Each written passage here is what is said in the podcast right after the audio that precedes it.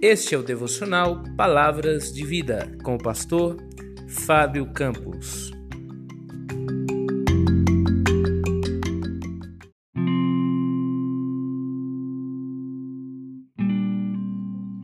Tema de hoje: preste atenção para não cair em tentação. Mateus, capítulo 26, verso 41. Vigiai e orai, para que não entreis em tentação. Pois o espírito, na verdade, está pronto, mas a carne é fraca. A palavra tentação significa um teste, armadilha, provação ou tentação para a prática do mal. A tentação pode envolver dinheiro, poder, sexualidade, entre outras coisas. Na vida do cristão, as tentações são contínuas, diversas e variadas. Praticamente todos os personagens bíblicos, todos os grandes homens e mulheres de Deus da história passaram por grandes testes, por grandes provações em suas vidas. Alguns venceram, outros não. E nós podemos aprender com esses dois exemplos. Existem áreas na minha vida em que eu sou tentado constantemente, outras nem tanto. Cada pessoa tem fraquezas diferentes em áreas diferentes. Talvez você que está me ouvindo hoje mesmo foi tentado em alguma área da sua vida. Lembrando que a tentação em si mesma não é pecado. O próprio Senhor Jesus foi tentado pelo diabo no deserto e não pecou.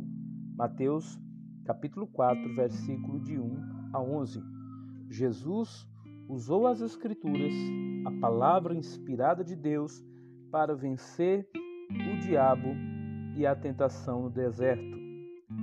A Bíblia nos ensina que eu e você podemos também vencer as tentações, porém, se ela não for encarada de modo responsável, se nós não tivermos atenção e cuidado, ela pode vir a tornar-se um pecado em nossas vidas. Eu e você precisamos compreender o que é a tentação, a sua origem e as armas que Deus nos dá para nos livrar delas. À luz de Tiago, capítulo 4, verso 1, a tentação que bate em nossa porta vem de três direções: Satanás, a carne e o mundo. Satanás é o autor da tentação. A carne é a nossa natureza pecaminosa. Ela é responsável por nossa tendência natural de desobedecer a Deus. E o mundo é o sistema caído e rebelde contra Deus. Mas qual o caminho para vencer as tentações? Em primeiro lugar, para vencer o diabo, nós precisamos estar revestidos diz a Bíblia em Efésios capítulo 6, versos 11 a 18, revestidos de toda a armadura de Deus. A Bíblia diz: Resisti ao diabo e ele fugirá de vós. Tiago 4, 7. Mas sem essa armadura, sem o revestimento de Deus, você não conseguirá resistir ao inimigo. Uma dica importante: nós não temos força suficiente para resistir às tentações. E é por isso que eu e você precisamos orar sempre, como Jesus nos ensinou em Mateus capítulo 6, verso 13. Disse Jesus: "E não nos deixei cair em tentação, mas livrai-nos do mal." Essa é a oração que eu e você precisamos fazer diariamente. Segundo, para vencer a carne. A ordem de Paulo para vencer a carne é clara: não satisfaçam os desejos da carne. Para vencer a carne é necessário alimentar o espírito. Gálatas 5:16. Mais à frente, em Gálatas capítulo 6, versos 7 a 8 diz: Não se engane, de Deus não se zomba. Aquilo que o homem plantar, isso colherá.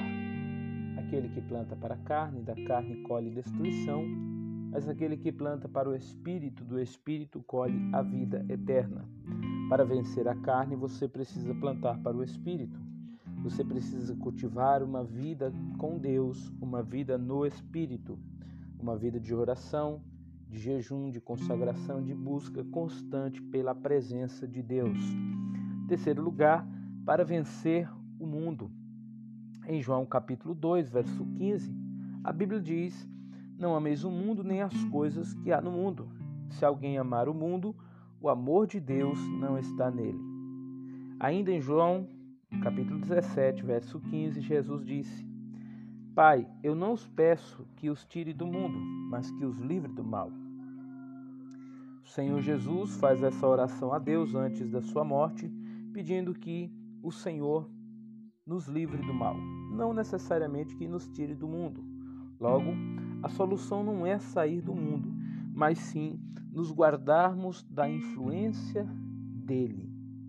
Você precisa abdicar, abrir mão das tendências, das modas, daquilo que o mundo faz.